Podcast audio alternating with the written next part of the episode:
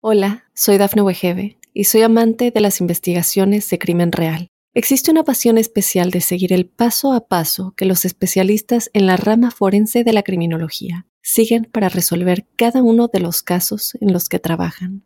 Si tú, como yo, eres una de las personas que encuentran fascinante escuchar este tipo de investigaciones, te invito a escuchar el podcast Trazos Criminales con la experta en perfilación criminal, Laura Quiñones Orquiza en tu plataforma de audio favorita. Óyenos audio.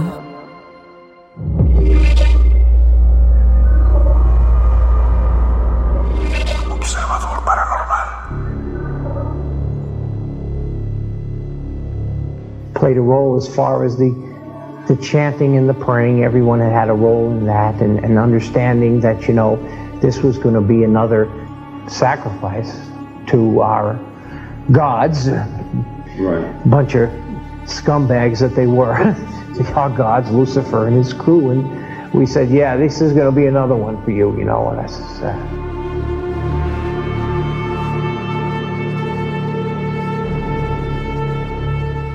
En los recónditos veranos de Nueva York, una sombra se cernía sobre las calles, sembrando pavor y misterio. Es momento de sumergirnos en los intrigantes enigmas detrás de David Berkowitz, conocido como el Hijo de Sam.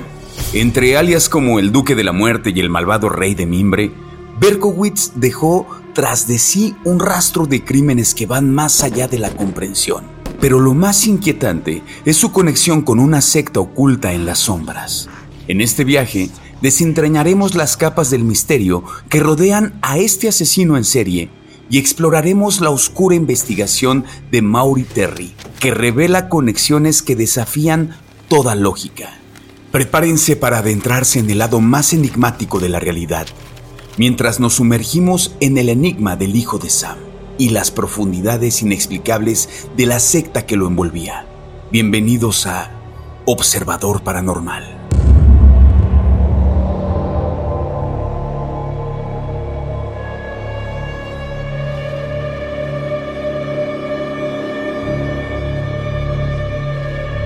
Bienvenidas y bienvenidos a un capítulo más de Observador Paranormal. Digo, hablaremos de quién, quién fue el hijo de Sam. Pero antes de seguir eh, y, y de irme de largo con, con el tema, porque como saben, nunca estoy solo, siempre me acompaña mi queridísimo Juan Manuel Torreblanca. ¿Cómo estás, amigo? Recién desempacado, recién eh, venido de esta experiencia. La verdad es que por eso creo que también es bonito este, eh, este episodio, porque vienes de una experiencia, una locura. Digo, ojalá que haya prueba de esto. Pero miren lo que me trajo el queridísimo Juan Manuel Torreblanca, un libro, ahí lo estoy mostrando, de del buen amigo Sixto Paz que, híjole, ya sé, me la perdí, me la perdí, pero qué bueno que tú pudiste ir. Eh, ¿cómo, ¿Cómo te fue? ¿Cómo te fue, cachorro? ¿Cómo estuvo esa experiencia? Cuéntanos. La gente, la Pues- verdad es que ha preguntado, ¿no? Sí, desde que lo que pasa es que Sixto, eh, yo mismo, yo mismo tomé ahora sí unas, unas fotos y unos videos y Sixto colgó parte de mi material en sus redes sociales. Entonces no tienes una idea de las personas que me han buscado, tanto para bien y como para mal, para hablar acerca del material, fíjate. Y entonces, pues obviamente está incompletón, o sea, eh, tú ya viste, ahora sí ya de, de- antes de que empezáramos a grabar, tú ya viste que no es solamente un videito que tengo de 7 segundos, que es el que mayormente subí, o que es solo una foto, ¿no? La que se tiene que, que subí. O sea, hay mucho más material. Tengo un video de más de 6 minutos ininterrumpidos mientras la gente está viendo el avistamiento, en donde no nomás soy yo y, y Sixto, en donde, ¿no? O, o Santi, ¿no? Y estamos así todos nomás bien fumados, sino es un grupo bastante grande de personas, fuimos 43 personas, 43, 44 personas, que vivimos esa misma experiencia que yo viví. Entonces, no nada más existe mi video y mi material, sino las propias personas con lo que traían, porque uno de, de- de los asuntos que comentaban en redes sociales es, ¿por qué nunca llevan una buena cámara? Ah, bueno, pues ahí voy a mostrar, yo no llevaba una buena cámara, llevaba un buen teléfono, no llevaba una buena cámara, y eh, Santi llevaba una muy buena cámara. Y van a ver cómo se ve como una muy buena cámara. O sea, no es garantía la buena cámara. De verdad lo que empieza a suceder es que estas, pues no sé, vamos a darle el beneficio, ¿no? Como los he dicho. Estas entidades eh, hacen cosas raras con, con, los aparatos. O sea, no se termina de definir lo que sale ahí. Que dijeras, ah, es una estrella, un planeta, este, ah, es un este, satélite de Elon Musk. No, o sea, de, de, repente se conforman, se configuran, que puedes verlos muy definidamente. El que tengo yo en fotografías empezó a ver como el clásico disquito, pero de repente tú lo viste en un video que te enseñé de las propias personas que también grabaron cosas, de repente aparecían y desaparecían en cuestión de segundos, milisegundos, otros objetos que se alcanzaban a ver ahí en vivo y que apenas en un video alcanzó a ver uno de los teléfonos celulares. Entonces, y digo, para ya darle al tema que nos que están viendo de este podcast, nomás vamos a hacer una cápsula con todo este, con todo este material que reuní, eh, con todo este, pues con todas estas fotografías, en fin. Incluso, y lo comparto aquí una vez para que esperen ese material, un amigo mío se encontraba al mismo tiempo que nosotros acampamos aquí en, en Istac. Él fue a escalar con otros compañeros, con otros amigos suyos, el Iztaccíhuatl porque estaba nevado. Ahí pueden ver las fotos, está nevado. Entonces él fue, él hacía, hace este tipo de actividades por gusto y vio, somos amigos en redes sociales, y vio mis, mis publicaciones. No puedo dar su nombre porque lo que estoy solicitándole incluso es que me, que me dé una entrevista para este, para este medio. Él está metido en la política, entonces muchas veces, lo sabemos, los políticos no ceden mucho en su testimonio. Espero que, que sí, mi amigo ceda, ¿no? Y él me manda un mensaje privado en el WhatsApp, lo tengo ahí en el WhatsApp, me dice, eh, Juanito, estoy viendo tus publicaciones y yo ando aquí en la lista Cihuatl. Y me llamó la atención que estoy revisando mis fotografías porque quería, había unas mariposas monarca y estas mariposas las quería fotografiar. Tengo unas fotografías que están dirigidas precisamente en el stack, eh, él está desde arriba. Y al ver tu foto me sacó de onda porque yo tengo una fotografía también de este objeto arriba de stack. Y ya te la enseñé a ti. O sea, él ni fue con Sixto Paz, él no fue a meditar, no fue convocado con nosotros, no fue alguien pagado, ¿no? Si al contrario es un problema porque pues, entiendo que él esté metido en la política y que su cara o se ve comprometida al declarar este tipo de cosas, pero ahí está su fotografía.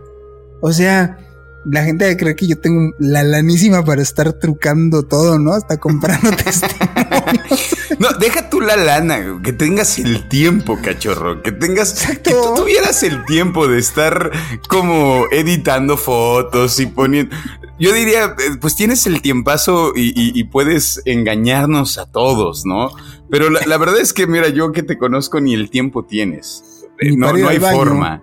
Exactamente, no, no hay forma eh, de, meterte como en, en todo un, un tema de que hay que desmentir o hay que estar como diciéndole a la gente, es que es real que pasó y que la gente puede ser como eso, como no te crea y está bien. Y la gente que te cree también está bien. Y, y, bueno, eh, aquí ya lo estamos diciendo en Observador Paranormal, que vamos a tener este, este material que no lo vas a compartir, compartirás el video, un, un, material exclusivo. Y pues la verdad es que yo creo que, eh, digo, yo estoy, estoy muy contento, estoy muy contento de que hayas podido ir a esta experiencia, porque si bien no es que fuera una experiencia que se tendría que pensar que iba a ser un encuentro, sino más bien era ahí Sixto compartiendo su, su forma de, de, meditación como para en, en algún momento poder eh, tener esta oportunidad de tener algún encuentro. Y curiosamente, ¿no? Curiosamente se dio el grupo, eh, al parecer era, digo, lo que me, contaste, un grupo como muy... Eh, muy característico y, después de una meditación fue que salieron y ven este objeto arriba de ustedes. Durante media hora se posicionó, ¿no? En, en este lugar. Sí, o sea, porque luego la por eso mi video dura seis minutos y medio. En el video que yo grabé largo estoy desde ves el lugar, ves a las personas que están señalando, eh, alcanzo a, preguntarles, ¿no? ¿Qué están viendo? ¿Qué están diciendo? ¿Qué, al propio Sixto qué es lo que hay. En fin, no es un videito de esos clásicos en donde solamente son un minuto, ¿no? A lo más, y ya se ve el ovni y se va y no hay contexto, ni no hay ni entrada ni final ni nada. No, aquí dura bastante el video porque sí duró o sea, duró pues, media hora ahí arriba. Y de repente, así como llegó, se fue. O sea, la gente cree que, que tarda en irse. No, de repente, así como viste eso, se desvanece y se va. ¿No? Yo pues, que los, los satélites de Elon Musk tienen alta tecnología, pero no para desvanecerse. Creo que sería bueno luego igual y hacer inclusive un, un, este, un capítulo, ¿no? Hablando como más a fondo de esta experiencia, tener quizá la oportunidad de ahí poder platicar de nuevo con Santi, ¿no? Como, cuál, cuál fue la experiencia esta vez con, con Sixto, inclusive si se puede hablar hasta con, con el bueno, con el buen Sixto. De hecho, sí, este, no, no dio tiempo. Tengo, en la gente que nos ha seguido desde siempre, sabe, bueno, tenemos y para quien no sepa, a través de la plataforma de YouTube de Mundo Now, nosotros publicamos varias entrevistas y varios contenidos exclusivos que publicamos ahí, que son meramente en videos. Tenemos entrevista con Sixto, hemos tenido varias otras entrevistas, ¿no? Trataremos de hacerlo ahí. Ahí hay una, hay una entrevista, primero hay una entrevista de Ricardo Gaspar, ¿no? Que está ya colgada ahí arriba, en donde él es el organizador. Él sale en este video de seis minutos y medio. Y hay otra entrevista que no ha salido, que tú y yo hicimos y va a salir lo más pronto, espero ya este, este mismo fin de semana que viene salga esta entrevista en donde sale Santi hablando previamente, que tú y yo, ahí sí, tú y yo lo entrevistamos. Ellos dos salen en el video para que la gente lo ubique. es un video previo a la situación y, un, y después este video. Y quedamos, nomás que ya no pude ver a Sixto por, por múltiples ocupaciones, tanto suyas como mías, en donde me va a dar una entrevista bajo eh, su perspectiva, qué fue lo que vivimos ahí todos. O sea, él que dé su punto de vista de esto. Y tratar de ser los más, lo más asépticos posibles. O sea, de ser lo más puro que se pueda en cuanto incluso los testimonios de otras personas que contactaré, porque seguimos ahí en ese mismo grupo. ¿Quién se anima a darme el testimonio hasta a mi amigo el político? Quien pueda constatar de qué es esto. ¿No? O sea, sin que sea la opinión de Juan Torreblanca diciéndote que vio unos ovnis. No nada más mi experiencia. Yo te creo, cachorro. Yo te creo. ¿Quién soy yo como para sentirte orgulloso de que yo te crea? pues yo agradezco, pero la verdad, la verdad no. O sea, ahorita con las cosas que te digo, llevo ya cuatro de cuatro. Si la gente, muchas personas me, se acercan a decirme, no te creo. Ay, no voy a dormir. Sí, pues por supuesto, ¿no? Como... Pues yo sé lo que viví, pues, o sea, les, grabé en esta ocasión este video pensando en los observadores, pensando en las, en las personas que pueden llegar a ver nuestros contenidos. No tengo mucho material de las otras tres porque era vivir la experiencia, no hacer como, no, no soy reportero. O sea, no era, en este caso, pues no, tampoco soy reportero, pero sí darle como más fe y testimonio a esta, este evento que venimos anunciando. Entonces iba más en, en este lead de vamos a grabar, vamos a grabar algo para nuestros observadores. Por eso hay material. De los otros no hay porque ni llevaba con qué grabar. O sea, yo lo que iba era vivir la experiencia. En esta ocasión llevé. Entonces, ahí pueden ver ahorita un poquito de material. Mientras sale este podcast, pueden ir rascando. Es más, métanse a la, eh, las páginas oficiales de Sixto Paz. Ahí salgo una foto con él. Él mismo me dijo, Juan, yo me quiero tomar una foto contigo. Es un muy buen amigo, Sixtus. Es un fan tuyo. Ah, es un fan de observador paranormal. yo soy fan de él, eso es todo. Entonces, este, y ahí salen fotos de él. Él me pidió el material que yo tengo. Me dijo, oye, por favor, porque lo quiero compartir en mis conferencias. Adelante, amigo. O sea, yo sé, o sea, él no está, él no es juez y parte. Él no está como la gente cree. Les habla y ahí está con una cámara, ¿no? A ver si. No, muy pocas veces me ha tocado ver que él trae una cámara y la cámara que trae es para tomar a la gente no es para, como los ejercicios de dermóptica que te enseñé, no para los ovnis. Se presta, se presta para un programa completo y bueno, se nos, ya se nos dará. Eh, pero ahorita nos vamos de lleno con quién, quién fue el hijo de Sam. ¿Quién fue el hijo de Sam? Eh, querido cachorro, a, mí esta historia cada vez mientras más eh, explorábamos, mientras más hacíamos la investigación, me, sentía el mismísimo Mauri Terry mientras yo estaba investigando qué onda con el hijo de Sam. Decís que todas estas conexiones que existen eh, con, con el hijo de Sam y y pues una cosa que es inevitable es sentir este hueco en el estómago de saber que, de que digamos, la investigación está inconclusa. ¿No? Como finalmente no hay como una resolución que, que sea eh, benéfica para, digamos, lo diré así para el mundo, porque pareciera que es como de, ah, bueno, un asesino en serie en Estados Unidos, pero todas estas conexiones que tienes como de, necesitamos encontrar una resolución a este problema porque no se trata solamente el, hijo de Sam. Todo lo que hay detrás de este personaje y todo lo que descubre eh, el, este Mauriterri, ¿no? Que me parece interesante, pero creo que lo primero que tenemos que desmenuzar, ¿quién es David Berkowitz? Es conocido como uno de tantos asesinos seriales que ha tenido Estados Unidos. Esta persona llevó a cabo sus, sus fechorías en la ciudad de Nueva York. Saludos a todas las personas que nos escuchan en Nueva York. Y bueno, eh, a partir de 1975 estamos hablando, ¿no? Hace bastante tiempo ya. Es cuando empieza a desatar una ola de violencia este personaje de David Berkowitz, apodado por el hijo de Sam después de que lo capturan. Pero antes de ser capturado fue bautizado de otras maneras por él mismo. Por eso es el rey de mimbre, por ejemplo, que él se ponía. O incluso hay una en donde, ¿cómo saben que lo hacía? Porque se comunicaba a través de cartas, tanto a la policía, ¿no? Y a periodistas. Y también se puso en una de esas el monstruo. Y bueno, eh, su carrera delictiva de David Berkowitz inició con un apuñalamiento de dos jóvenes en Navidad, en Nochebuena. Este acto dejó a las víctimas pues gravemente heridas, pero con vida. Por eso se tiene eh, registrado los actos de violencia de David Berkowitz desde antes, como un intento de asesinato. Y bueno, sin embargo, eh, solamente sería la antesala a lo que después hizo este personaje. El 29 de julio de ese año, Berkowitz disparó contra Donna Laurea y Jody Valenti, estas jóvenes que compartían un momento en su automóvil en el Bronx. Los cazaba mientras las personas se encontraban así como tú y yo platicando en su automóvil. Él llegaba con una, una Magnum, bueno, calibre 44, imagínate, con un disparo de eso tenías para que te hiciera pomada y era que los mata. Y así es como empezó a, a pues asesinar. En esa ocasión, Lauri perdió la vida, y Valenti solamente, pues a pesar de su herida, pudo proporcionar a la policía una descripción del asesino. Y meses siguientes fueron testigos de más ataques, o sea, contra, por ejemplo, Cardenaro y Rosemary Kennan en, Queens, y el ataque de las estudiantes Donna De Masi y Joan Lomino. En enero del 76, Berkowitz alcanzó nuevas cotas de violencia al disparar a John Diel y acabar con la vida de su prometida, Christine Freund.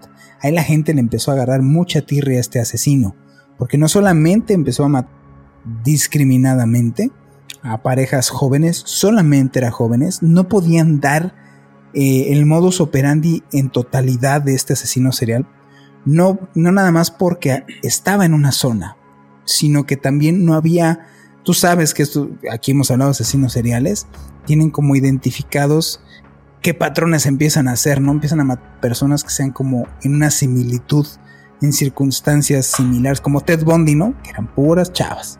Exactamente. Nunca, nunca atacó a hombres, por ejemplo, ¿no? Y aquí era, lo único que había en común eran que eran jóvenes. Y bueno, discerniendo nuestros patrones, eh, y no había testigos en ese momento. Que eso fue lo eh, complicado al inicio, ¿no? Como, como que no había, no había, digamos, como este patrón, eh, no se comportaba como una especie de asesino serial, dejando una marca como asesino serial. Y lo único que la policía podía encontrar como lo, lo único que era igual en todos los asesinatos es que era eh, habían sido ejecutados con una calibre 44, ¿no? Digamos, era como lo único eh, que daba indicio que podía ser una misma persona. ¿no? O sea, que se podría estar hablando de que es un asesino en serie, no porque los asesinatos fueran igual, no porque tuvieran eh, marcas de, de, digamos, como de maltrato físico antes de asesinarlos, sino solamente lo único parecido dentro de todos estos asesinatos era esta arma calibre 44. Por eso era conocido como el asesino del 44, el asesino del 44, porque era su único distintivo era que mataba precisamente con calibre 44, nada más. Entonces, pues ese era este muchacho del hijo de Sam, ¿qué pasó con este hijo de Sam? Pues bueno, el 10 de agosto de 1977, dos años después que, se empezaron a cometer estos asesinatos del calibre 44, él fue finalmente detenido. en su coche, la policía encontró, pues, pues, obviamente las pruebas, un rifle, en fin, todas las cosas que lo implicaban, ¿no? Y cuando lo agarran a Berkowitz, eh, él confiesa haber hecho estos, estos crímenes. Lo ves en el video en donde lo agarran y está con una sonrisa medio burlona. No se ve ni angustiado, no se ve preocupado, se ve hasta como entre relajado y medio risueño, ¿no? Está raro ese video de Berkowitz y está, no podría decir que está medio desencajado. Dices, bueno, hasta ese punto, pues cuadra con un, con un perfil. las, los policías dijeron, bueno, pues yo creo que pues este es caso cerrado, hasta aquí, pues era este tipo, pack. El problema es que no acaba con eso. O sea, el problema es, empieza a salir a la luz por el propio incluso David Berkowitz en algún momento, de que no actuaba él solo. Y entonces ahí es donde se empieza a poner interesante toda esta situación. Exactamente. Digo, una de las cosas que a mí me parecen que, me parecieron como una locura es este primer momento cuando él, lo detienen, ¿no? Justamente tú lo ves y, en este video de su detención me parece que es como como un poco, no sé si ya pensaba, como en algún momento me, agarrarán y pase lo que tenga que pasar, yo estoy cumpliendo con una misión, qué sé yo, ¿no? No sé qué carajos le pudo haber estado pasando por su cabeza. Acá, una de las cosas que me parece interesante es esta primer declaración que él sí hace, diciendo que él fue culpable de todos los asesinatos. O sea, él eh, no, no hay una negación, no hay una forma en donde él diga, no, pues yo no fui, y que aparte como, como en la situación en la que él se pone, ¿no? Eh, cuando dice, es que el perro habló conmigo, ¿no? O sea, un perro habló conmigo. eh, y que bueno, esto del perro me parece un dato importante. Es un dato importante para que después eh, Mauri logre encontrar como que, llega a su investigación a donde lo lleva, ¿no? Pero bueno, antes de irme para allá, esta, esta cosa que me parece interesante como el, perro se llamaba Sam. Ajá. Pero no el perro. Más bien, eh, Sam no se llamaba Sam el perro. Sam se llamaba el propietario del perro, el vecino. Ya, ya, ya, ya, ya, ya. E, y, ese era el, hijo de Sam, digamos, como que lo. como que era su perrijo. Ajá, exacto, como el hijo de Sam es el que me decía a mí las cosas. Y era un perro, ta, ta, ta. Después empieza a ventilarse que no se refería al, perro, se refería literalmente a el hijo de Sam, el vecino. Claro. Que eran los hijos de Sam. Por eso es muy importante que después de que es capturado, manda una carta al New York Post y pone Berkowitz tal cual advirtiendo, otros hijos andan por ahí y dejó obviamente este mensajito en donde él decía y aseguraba de que no era solamente él. En varias entrevistas que tú y yo vimos, él sale diciendo y aceptando de que era parte de un culto.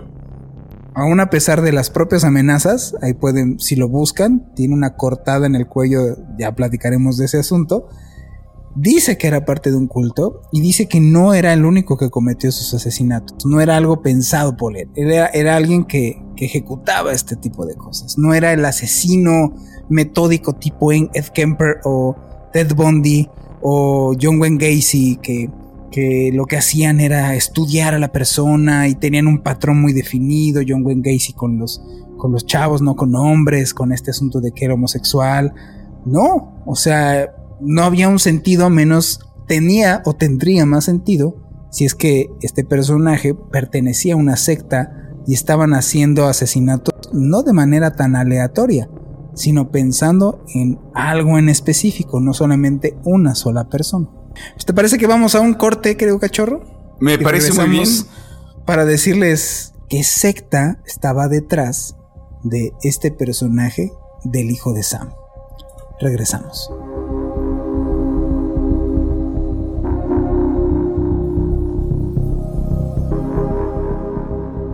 Hola, soy Dafne Wegebe y soy amante de las investigaciones de crimen real. Existe una pasión especial de seguir el paso a paso que los especialistas en la rama forense de la criminología siguen para resolver cada uno de los casos en los que trabajan. Si tú, como yo, ¿Eres una de las personas que encuentran fascinante escuchar este tipo de investigaciones? Te invito a escuchar el podcast Trazos Criminales con la experta en perfilación criminal, Laura Quiñones Orquiza, en tu plataforma de audio favorita.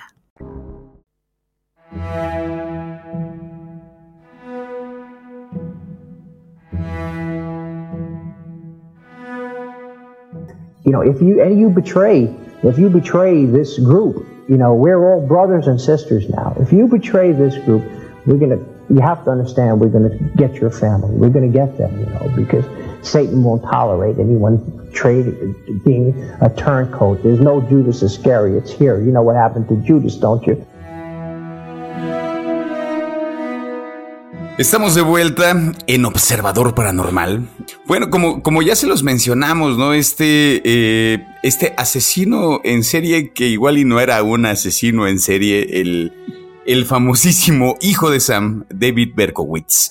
Y aquí es donde, donde la cosa se empieza a poner mm, interesante. Digo, si la historia en sí, pensando solamente como el hijo de Sam, sería como, ¿cuáles serían los motivos? ¿no? esas podrían haber sido mis preguntas. ¿Qué, motivos tenía eh, el hijo de Sam eh, para hacer estos asesinatos a diestra y siniestra sin importarle a quién mataba?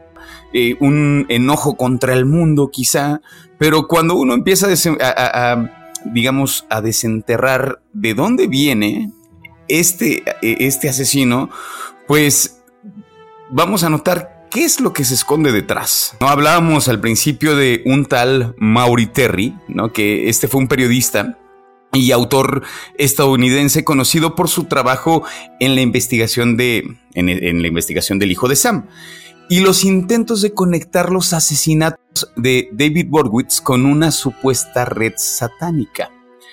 En 1987, eh, Maury Terry publicó el libro titulado El mal definitivo, donde detalló sus investigaciones y teorías sobre la conexión de Berkowitz con una secta satánica.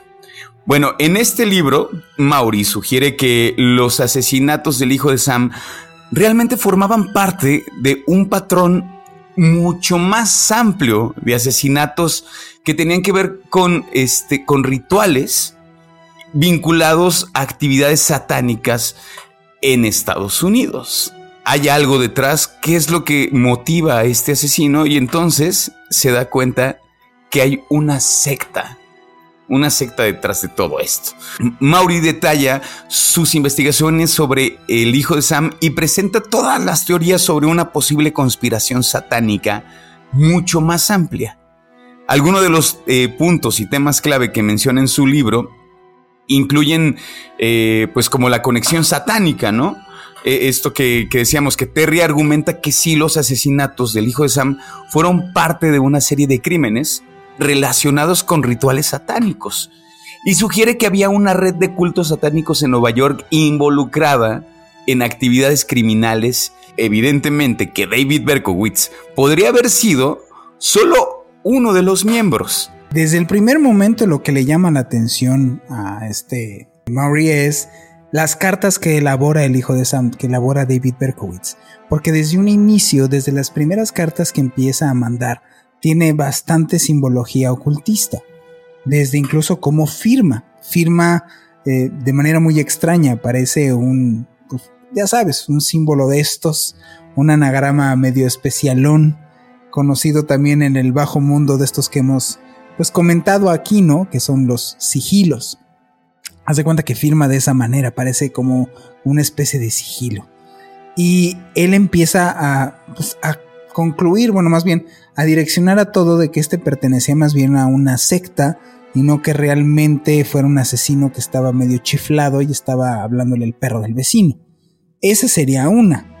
Y otra, pues obviamente es a través de los códigos de las cartas que les estoy diciendo en donde examina todas las cartas que Berkowitz había dejado en las escenas del crimen, porque las dejaba en escenas del crimen. Estaba viendo ahí unos, unos muchachos que hacen un programa que se llama, es un podcast también, que se llama Leyendas Legendarias, yo creo que también lo has visto, en donde se estaba riendo de esta parte, en donde las cartas las dejaba en los cuerpos, en las escenas del crimen, y uno dice, sí, claro, es que no, no había tan, tan eficiente código postal.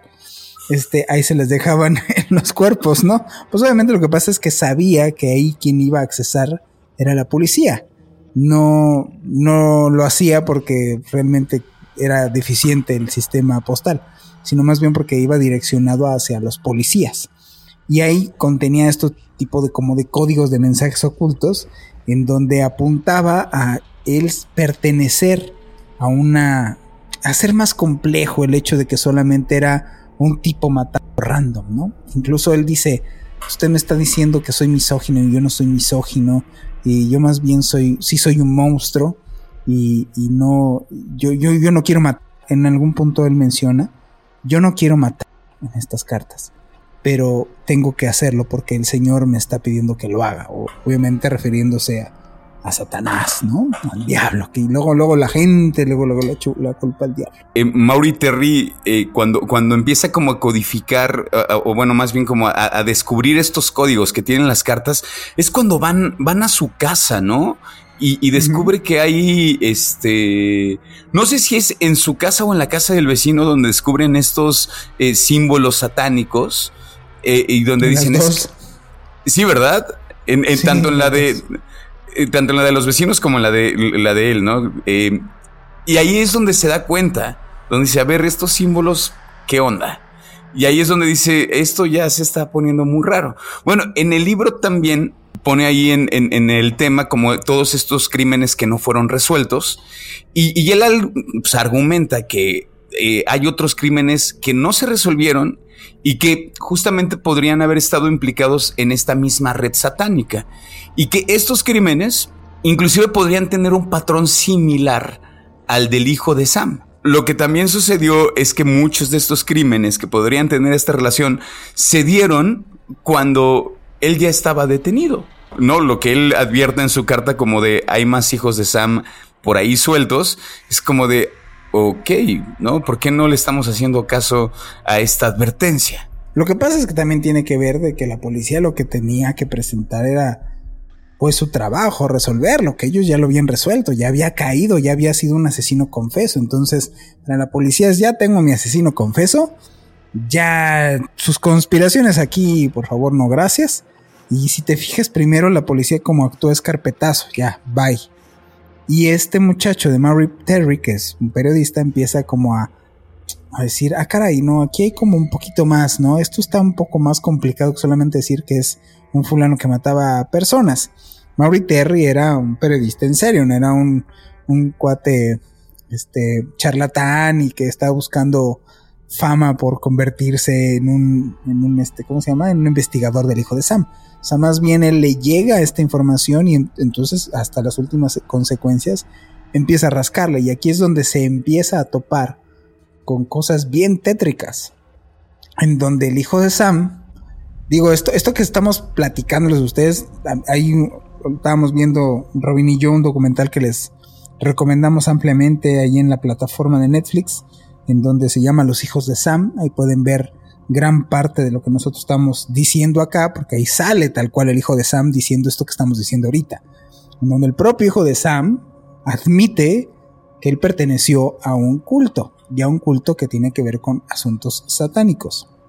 Y entonces, esto más bien va direccionado y se remonta después de haber investigado todos estos puntos detrás de dónde venía este muchacho y los vecinos, los Carr, que se juntaban con este David Berkowitz a dónde pertenecían y empieza entonces a rascarle. Y este señor da con los primeros años 70, en donde Robert y Marianne de Grimstone son motivados por el interés de un crecimiento personal. Estamos hablando en la época de los 70s, después de los hippies, en, esta búsqueda espiritual y de autoconocimiento y todas estas filosofías que existían en la época. Y se encontraron, esta, pareja se encontraron con la cienciología, de Ron Hubert, esta cienciología que últimamente han salido bastantes personas diciendo de que pues esto es una secta, esto no es una religión, esto está más complicado y preocupante que lo, que la gente dice, ¿no?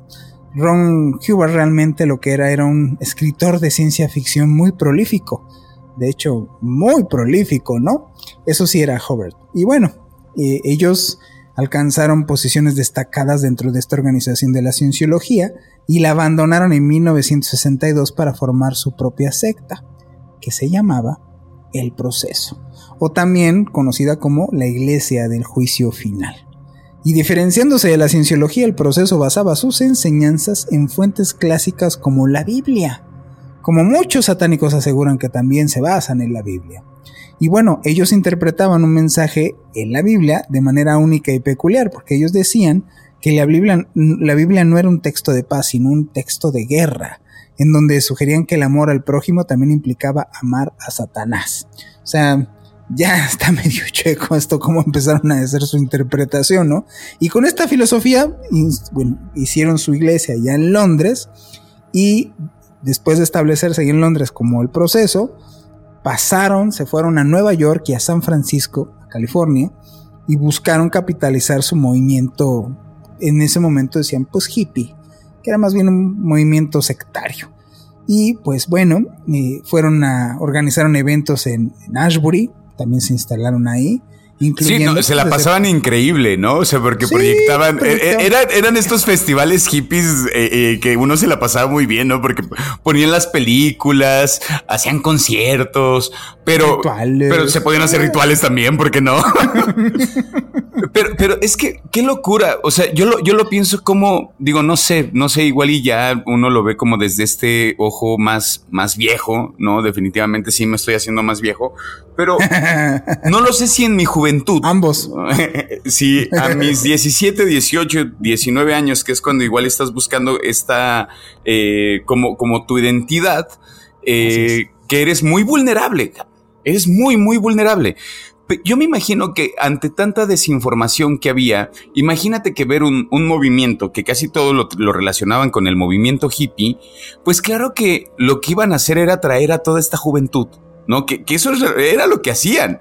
Por eso hacían estos festivales donde, claro que la música, el rock, eh, eh, el cine, eh, digo, quizá no incluían las sectas como de, y también va a haber, digo, va a haber este rituales, ¿no? Igual y no lo ponían como tal, pero pues uno ya estando en la fiesta dices, ah, le voy a entrar al ritual. ¿No? Como... Pues es que ¿quién, es, ¿quién es el sector más vulnerable en ese sentido, cachorro? O sea, tú y yo ya somos ya, ya no nos cosemos al primer hervor, ¿no? Claro. Así es que ya si llega alguien, tú ya tienes formado un criterio, a bien o a mal, o en fin, ya eso ya, ya es cuestión no de aquí, no vamos a juzgar ese tipo de cosas. Ya te formas un criterio y la gente adulta se empieza a formar un criterio. Entonces es muy difícil que llegue alguien con estas ideas frescas y nuevas en donde realmente te vendan una idea en donde viva Satanás, ¿no? Y más allá de, de, decir, ah, es que va en contra de mi religión, es ok, puedes, puedes irle al equipo que quieras, por ponerlo de esta manera, pero ¿qué es lo que tú estás proliferando con tus ideas, no?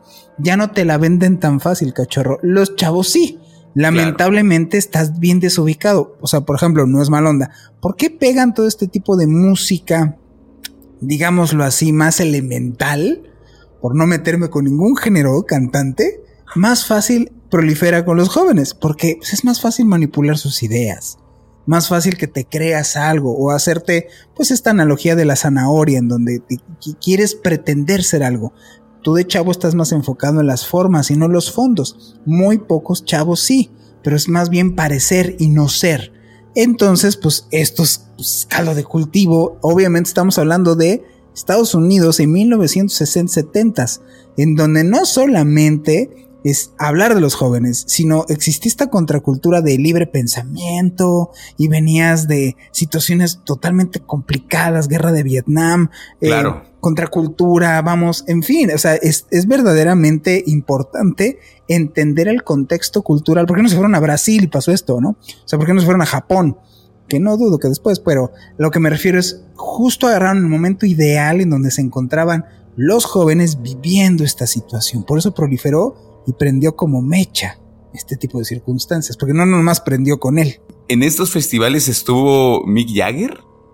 Como, o, figuras importantes, digamos, eh, digo, no importantes, digamos íconos dentro de la cultura. Eh, estaba Mick Jagger, ¿cierto? Pasa, pasa una cierta situación acá. Pues obviamente primero, como artista, como te puedes defender o como puedes argumentar es, a mí me contrata el que me contrata. Digo, ahorita es bien sabido bastantes personas que han estado vinculadas, por ejemplo, con el asunto del narcotráfico, y no es otra cosa que lo que pasa es que los contrataron para ir a tocar a la fiesta, o cantar, o animar la fiesta. Desde artistas mexicanos hasta artistas de, pues, de otro, otro tipo. Es bien sabido que, que Pablo Escobar, digo, ahí no me meten problemas, Pablo Escobar, este narcotraficante colombiano, hizo lo posible para ir a, a traerle a Michael Jackson a su hijo en su cumpleaños y hacer un concierto. Y después, porque estaba en negociaciones, pensó en secuestrar a Michael Jackson. Jackson no. estuviera en Colombia, güey. No. si secuestra un país, ¿por qué no secuestra un cantante, güey? Entonces, pues sí, o sea, a lo que me refiero es eso, pues los artistas no diría, diría el muchacho este residente, ¿no? Eh, el mundo de la música es una mentira, mi hijo tiene que comer, así que sigo de gira. O sea, eh, tendemos a romantizar incluso que este glamour que existe en Hollywood y en los músicos y en los artistas. Y no es, lo que pasa es que sucede que te venden este tipo de circunstancias, te venden entretenimiento. Entonces, pues sí, no dudo primero que Mick Jagger tuviera relación porque pues estos muchachos lo contratan y va y toca. Estamos hablando de unos Mick Jagger, Rolling Stones de los 70 pues estaba empezando. Claro, por supuesto. No era, no era, no era su majestad satánica eh, Mick Jagger de los 80s, ¿no? Que sí, estaba consolidado. No, no, no, iban a negar una tocada así como, oye, que si tocamos en un festival de estos muchachos. oh, pues tú dale, diría, diría Pitbull. ¿Quién sabe? Tú dale. tú dale. Oye, que si va, dale. dale, dale con todo. Así es la neta.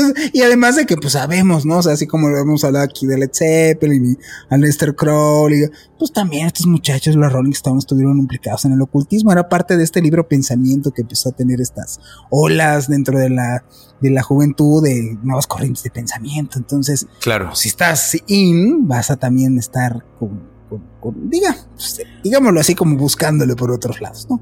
Y digamos que hay una cosa que mm, sí había una diferencia entre este movimiento hippie, ¿no? Y, quizá como ser parte de, esta, eh, de esta secta llamada el proceso, sobre todo porque lo, lo, podían encontrar en su vestimenta, que eso también me pareció bien interesante, ¿no? Que iban vestidos de negro, y lo que te decía, como esta, eh, esta conexión que hay con el perro, ¿no? Del, del que habla el hijo de Sam, que estos, eh, eh, digamos, estos miembros siempre iban acompañados, o la mayoría de, de, las veces iban acompañados con perros que eran pastores alemanes.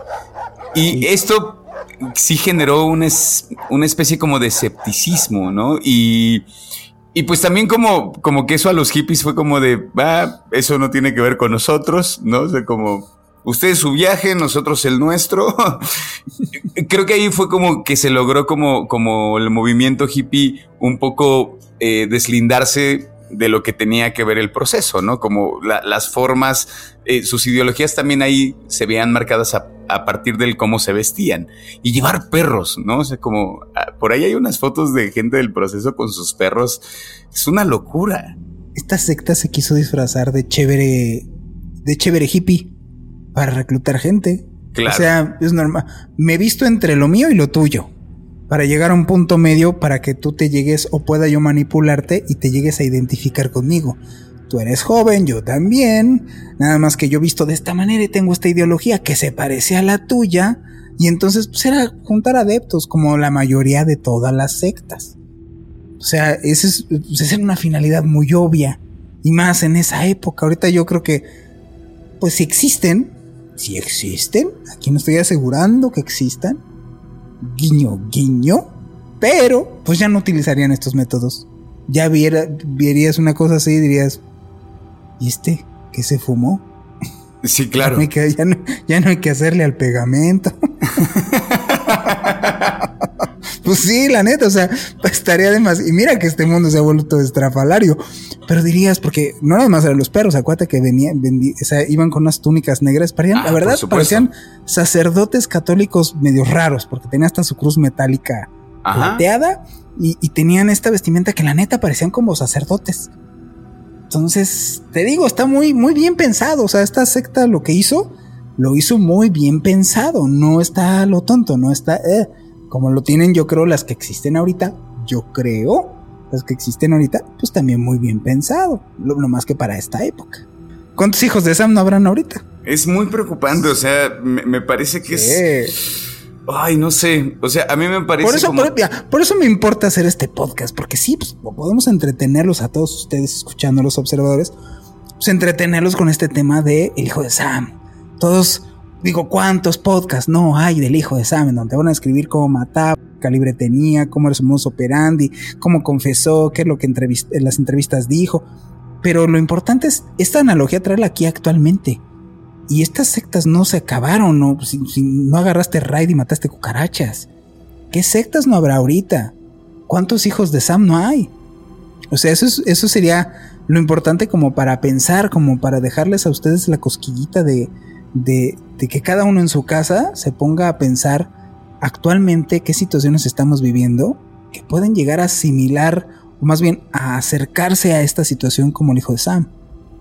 Es que, por ejemplo, Ahorita que dices como e, e, esta idea de cuántos hijos de Sam no puede haber en este momento, que justamente gente que está involucrada con estas sectas, porque cierto, cierto es, digo, y, no sé si estoy aventando una, una verdad que parece casi absoluta, pero a mí me parece que siguen existiendo.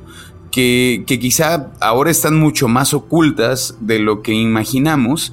Y, y esto me, me, pone a pensar como si, si, en ese momento que se abrieron investigaciones, que, que este Mauri Terry, todas las cosas que logró y que eh, no se le creyó, no sé, como que hubiera tantas conexiones.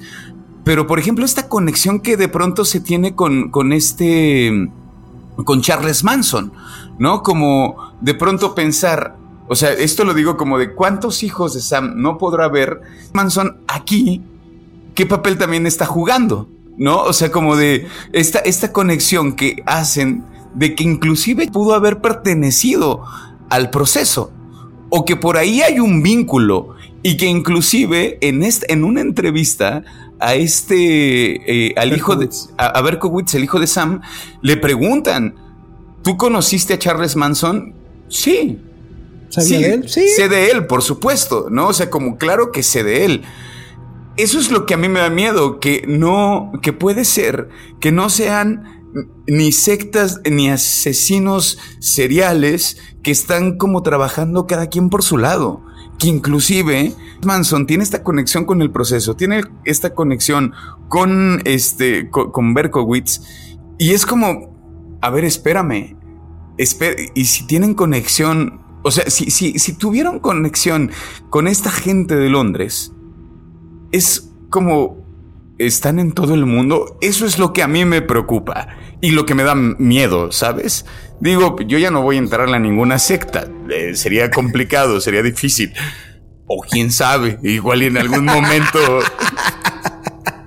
y al rato Robin acá lo van a ver con su túnica. no, pues cachorro, ya, cachorro, ya no me digas cachorro. Ya soy pupi. Yo soy un Doberman. Yo soy un Doberman. Yo soy un pastorcito alemán. Sí. O sea, sí hay, obviamente. O sea, es, es, lo que queremos dejarles de mensaje ya antes de irnos a este segundo corte y regresar para cerrar el programa. Efectivamente, sí hay. Sí hay sectas. Sí hay, sí hay grupos de personas, por, por llamarlos de esta manera, complejos, manipuladores, que están más complejos y manipuladores que en ese entonces. Ahí estaban jugándole al despertar el diablo. Ahorita ya no están jugando. Y pues yo ocupo, yo quiero aprovechar este micrófono pues para que las personas que están ahí afuera tengan sus precauciones, sobre todo a los jóvenes que nos escuchan, a las personas que pues están más vulnerables a este tipo de ideologías no, aquí no somos el doctor Dobson para estar dando ese tipo de consejos, sino de verdad piensen un poquito, lean, infórmense mucho, vean en qué se están metiendo. Y ya si en algún, lugar así, así como lo, que le pasó a David Berkowitz, ¿no? Que ya te metes en un lugar en donde lo primero que te piden de requisito es las, fotos de tus papás o la foto de tu familia, pues ojo, ¿no? Mucho ojo como la campaña que existía en México en los 80s. Obviamente lo que quieren es localizar perfectamente en dónde te duelen las cosas el día de mañana.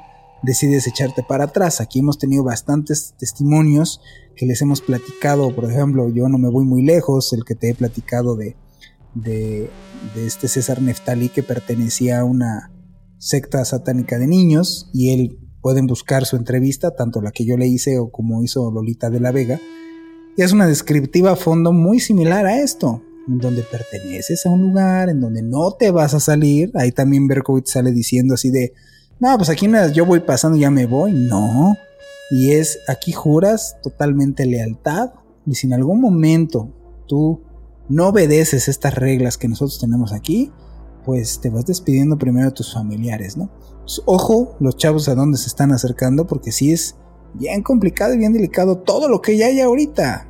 Todo, y más que ya hay mucha facilidad de comunicación. ¿Quieren ver dónde están las sectas?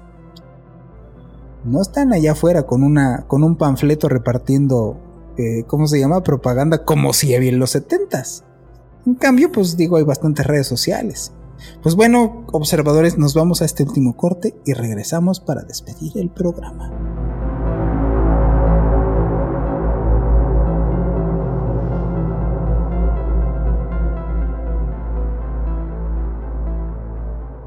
Hola, soy Dafne Wegebe y soy amante de las investigaciones de crimen real. Existe una pasión especial de seguir el paso a paso que los especialistas en la rama forense de la criminología siguen para resolver cada uno de los casos en los que trabajan.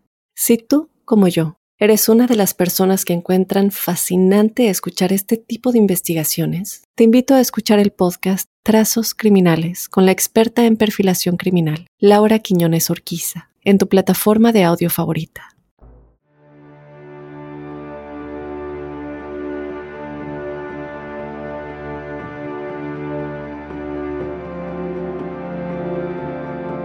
Understand that because, first of all, it's just something beyond the average person's comprehension that any type of cult could be operating that are hurting people in order to appease uh, evil spirits and so forth.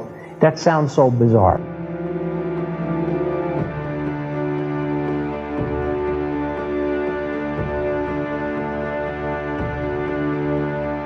Estamos de regreso, queridas observadoras y observadores, y vamos a esta última parte para mencionarles que en algún punto David Berkowitz le da un mensaje a este periodista, él mismo no lo podía creer, y le manda un libro de brujería. Qué raro, ¿no? ¿Por qué no se lo mandó, no sé, en un condorito o en un libro vaquero? No, se lo manda en un libro de brujería. Y le escribe un mensaje en donde le dice, tal cual, que fue brutalmente asesinada, puesta para ser asesinada, una mentada Arlis Perry, da este nombre, la vida, bueno, el nombre de Arlis Perry.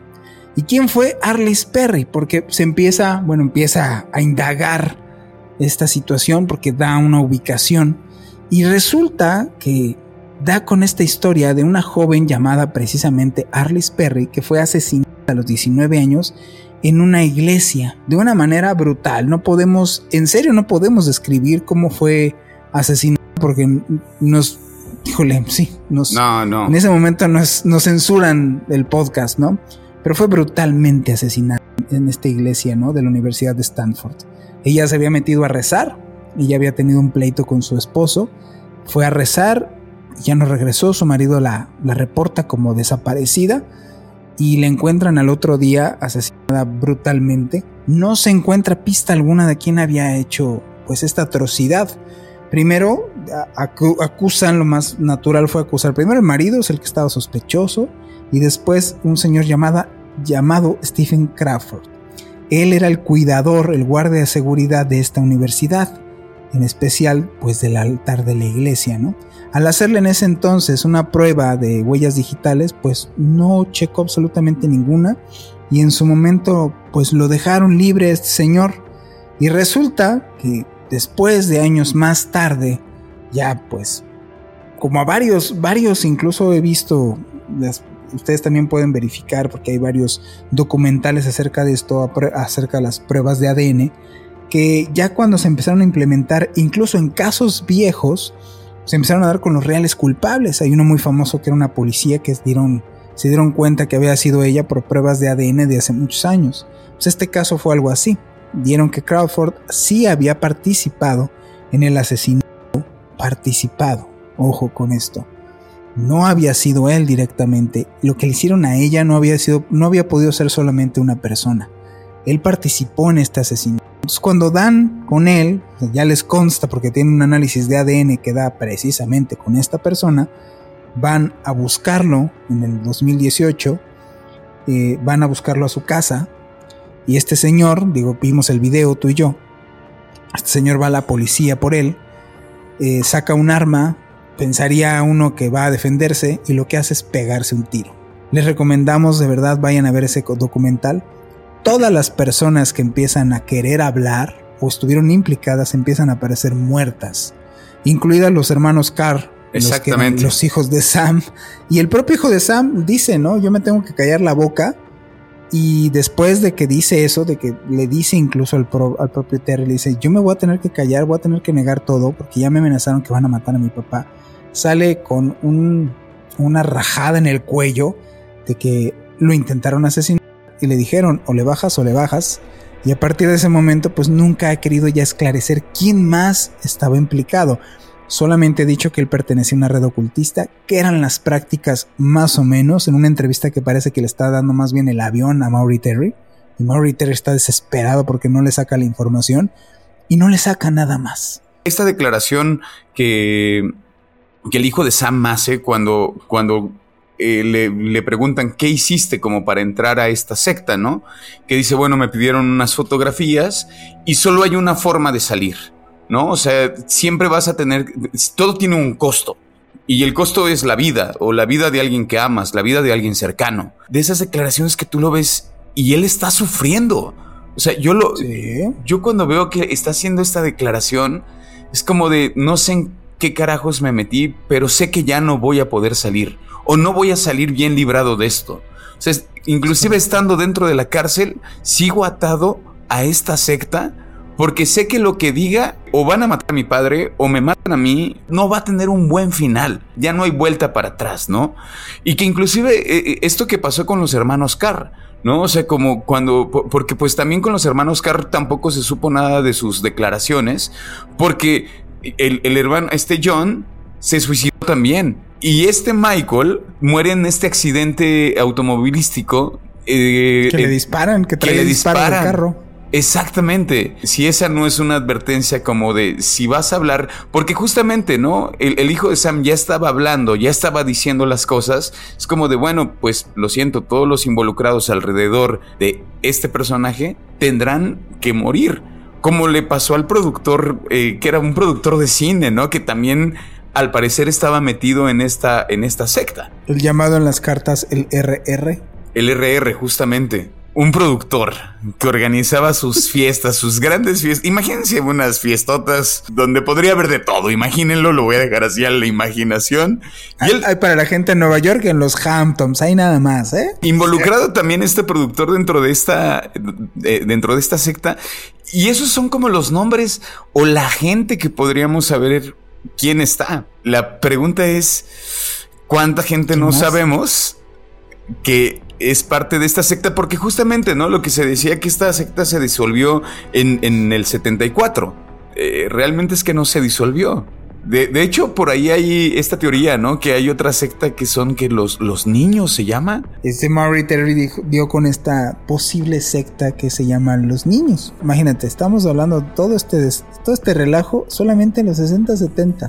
Hace más de 40 años. ¿Qué pasó con todos esos ahorita? ¿En dónde están? Yo le mando un saludo a toda la gente creyente o no creyente en sus cosas cada quien es libre de creer lo que se le hinche la reverenda. Pero, obviamente, hay satánicos que parece que no leyeron su Biblia, porque justamente, si tú leyeras los mandamientos satánicos, se parece más a los mandamientos que sigue cualquier persona, a los mandamientos católicos. O sea, los mandamientos satánicos puestos por Lady, que fue como considerado el, el mero mero sabor ranchero del satanismo, dice que pues tú no vas a hacer nada a tus semejantes a menos de que se metan contigo.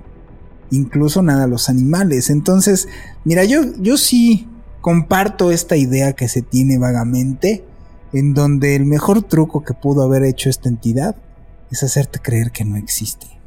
Y que no controla nada, y que no está permeada en ningún lugar, y que los hilos de este mundo no lo mueven más que buenas intenciones.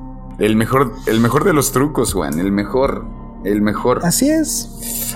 No sé, a, mí estas cosas que igual y son más terrenales, ¿no? Y lo pongo entre comillas como más terrenales, eh, a veces son las que me pueden dar un poco más de miedo.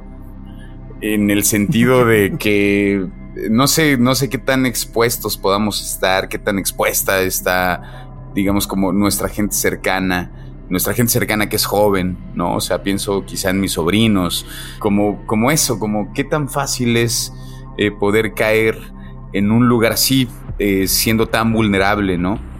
No sé, me parece como tener más cercanía y, e inclusive como ver este tema no es no, no, estamos hablando solamente de este asesino por hablar de él sino todo lo que esconde detrás eh, el, el, hijo de Sam y que puede ser muy fácil o sea, esto suena terrorífico, pero puede ser muy fácil caer en una secta. Más fácil de lo que podríamos imaginar. Y esto, como cuánta gente no está haciendo eh, cosas terroríficas en nombre de a ese al que ellos le llaman su señor, ¿no? Me explotó la cabeza y súper recomendado ese documental de Netflix, ¿eh? Deben de verlo, está, se los recomendamos. Al igual que, digo yo en su momento lo que leí fue el libro. Les recomiendo mucho el libro de Maury Terry. Busquen Maury Terry y, les va a salir este libro de, del mal. Es que lamentablemente ya ves que le, cambian el nombre en muchos lados, ¿no? Entonces, pues no podemos. Este, luego, si le damos un nombre acá y nos están escuchando, no sé, como nos, nos mandan saludos en Guatemala, en Puerto Rico, en Colombia pues nos van a decir, pues aquí no encuentro ningún libro llamado de tal manera, ¿no? Así es que este, pues busque más bien el autor, porque ese, sigue siendo el mismo para que vean, y se llama Maury Terry. Maury Terry, él sí, para que vean, pues este, pues les recomendaros, recomendamos que sigan su trabajo. Él incluso antes de morir, sus últimas palabras, cuando estaba todavía vivo, era no dejen esta investigación nos queremos ir, eh, observadoras y observadores, les mandamos un saludo rápido. Mari Granadeño Ramos, a Natalia Argueda Solano, ya te mandamos un saludo especial a ti la vez pasada. Eh, a Liz, a Amy, a Esteban Andrade, a Alan de Marcé, eh, a Alan, Alan House, a Arturo, Arturo Villarreal, a Tania, a Glenda Alcíbar, a, este, Alejandra Teret, a Alejandra Valdivieso, que también nos ha escrito, a nuestra amiga Paulina de Ponte mm, Podcast, nos ha invitado, es que aquí nos censuran, nos censuran amiga en tu podcast, ¿no? Pero aquí no podemos usar ese lenguaje que tú tienes. Este, te mandamos un gran saludo, un abrazo. Eh, y también le, le, mandamos un, un, saludo a Omnilógico, que nos ha mandado varios mensajes. Amigo, por favor, si tienes alguna duda que tenga que ver acerca de Sixto y este tipo de cosas, pues ya tienes mi contacto, ya tienes mi WhatsApp. Así es que pues acércate a través del WhatsApp. Este, para que si tienes alguna duda, buena o mala, o algún comentario, con todo gusto ahí mismo te puedo contestar. Y con esto me despido, queridos observadores. Nos vemos en el siguiente podcast de Observador Paranormal. Mi nombre es Juan Manuel Torreblanca. Mi nombre es Roberto Belmont y nos vemos en el siguiente Observador Paranormal.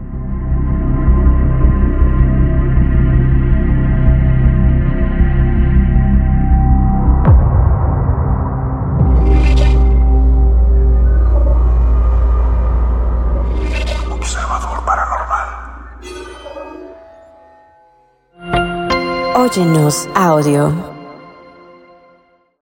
Hola, soy Dafne Wegebe y soy amante de las investigaciones de crimen real. Existe una pasión especial de seguir el paso a paso que los especialistas en la rama forense de la criminología siguen para resolver cada uno de los casos en los que trabajan. Si tú, como yo, ¿Eres una de las personas que encuentran fascinante escuchar este tipo de investigaciones? Te invito a escuchar el podcast Trazos Criminales con la experta en perfilación criminal, Laura Quiñones Orquiza, en tu plataforma de audio favorita.